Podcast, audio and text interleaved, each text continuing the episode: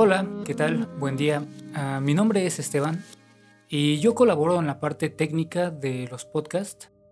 Y bueno, el día de hoy quiero tocar este tema que en ocasiones puede resultar un tanto complicado para alguno de nosotros. Lo titulé Cuando los actos de Dios duelen. Hay momentos en la vida en los que no entendemos las razones por las que pasamos por diferentes circunstancias.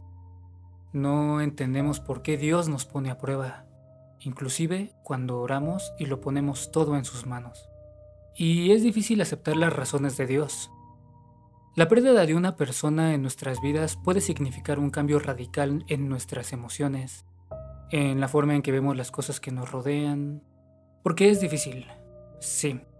Muchas veces no alcanzamos ni a despedirnos de ellos. Otras veces la enfermedad dura años y tienes que ver cómo esa persona lucha y sufre por salir adelante. Y al final la única respuesta de Dios es un no. Y qué complicado es, puesto que muchas veces uno esperaría a un Dios lleno de amor y misericordia. Un Dios que obre ese milagro tan esperado y necesitado en nuestras vidas. Pero Dios actúa y no sucede tal milagro. Y cuando esto sucede nos enojamos. Le gritamos al cielo pidiendo una explicación, que nos dé una razón del por qué estamos sufriendo en esos momentos el por qué decidió llevarse a esa persona de nuestras vidas. Son meses de duelo y en muchas ocasiones uno decide apartarse de Dios.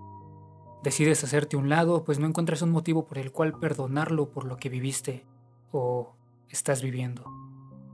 Te alejas porque no hay nada que pueda sanar esa herida. Uno cree que ni siquiera Dios puede sanarnos, porque creemos que fue Él el causante de nuestro dolor. Y qué difícil resulta volver a Él. Job 5:18 dice, Porque Él es quien nace la llaga y Él la vendará. Él hiere y sus manos curan. Te voy a hablar desde mi experiencia, desde mi dolor. Hace aproximadamente siete años recibí una de las llamadas más complicadas que pude imaginar en toda mi vida. Era mi madre y con una voz calmada y tratando de darme consuelo me dijo, Hijo, los doctores dicen que tengo cáncer, pero hay que estar confiados en Dios, y Él hará conforme a su voluntad. En ese momento todo lo que había a mi alrededor se derrumbó. Mi madre, la mujer que me dio la vida, estaba muriendo. Reaccionar mal es una opción. De hecho, es lo que me sucedió a mí. Y me enojé mucho y no encontraba motivos o razones para que eso estuviera pasando. Y me preguntaba por qué Dios permite este tipo de cosas. Ella era una mujer tranquila, entregada al ministerio, a su familia. Le encantaba escribir y coleccionar timbres. Realmente no eran cosas por las que yo pudiera entender lo que estaba sucediendo. Y oré, sí, oré. Pero mi oración era más un reclamo exigiendo un milagro. Que el día siguiente los doctores nos dijeran que había sido un resultado falso y que ella estaba sana. Pero no fue así. Fueron aproximadamente tres meses los que ella estuvo en el hospital, en tratamientos con agujas en sus brazos, sueros, enfermeras yendo y viniendo a todas horas.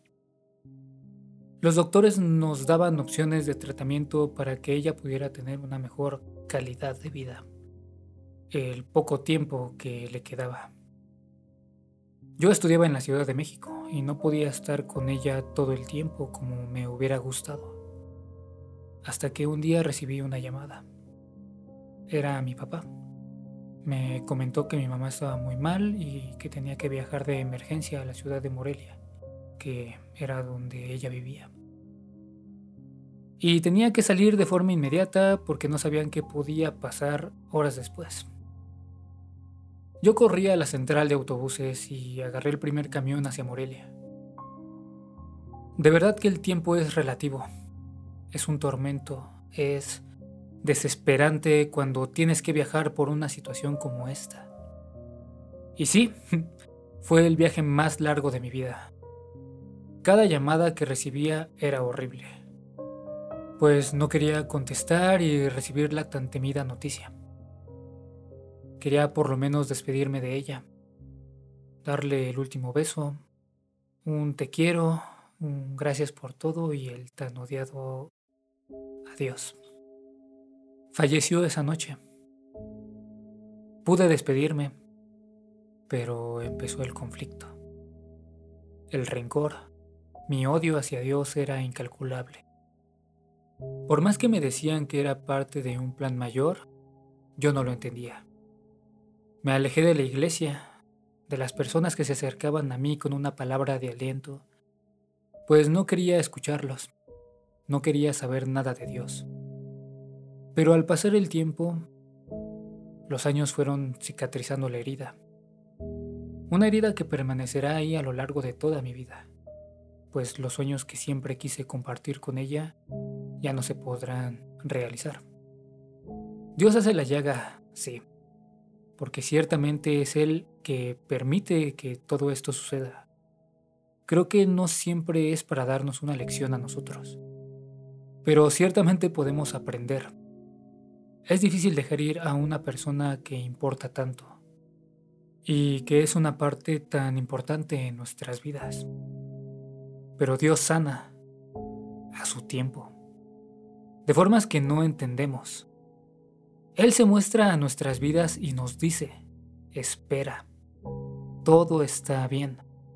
Tienes que fijarte en lo importante, ya que muchas veces ponemos primero a los doctores, a las enfermeras, los amigos, el trabajo, el dinero, y no ponemos nuestros ojos en lo que verdaderamente es importante. Dios duele en muchas ocasiones, a veces duele más de lo que reconforta. O al menos esa es mi experiencia. Pero ciertamente no sé dónde estaría si no fuera por su amor. Porque me ha sanado y me sana cada día. Pero debemos estar conscientes de que ese tiempo que va a tomar restaurar la herida puede ser largo. Cada persona sana de formas diferentes, es cierto.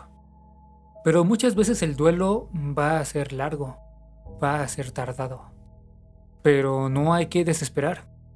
A veces queremos que todo se sane de la noche a la mañana y no es así. Debemos darle tiempo a la herida para sanar, aun cuando quede una cicatriz enorme que nos deje marcados. Debemos ser pacientes, aun sabiendo que puede tardar toda la vida. Sé que es difícil, sí, lo es.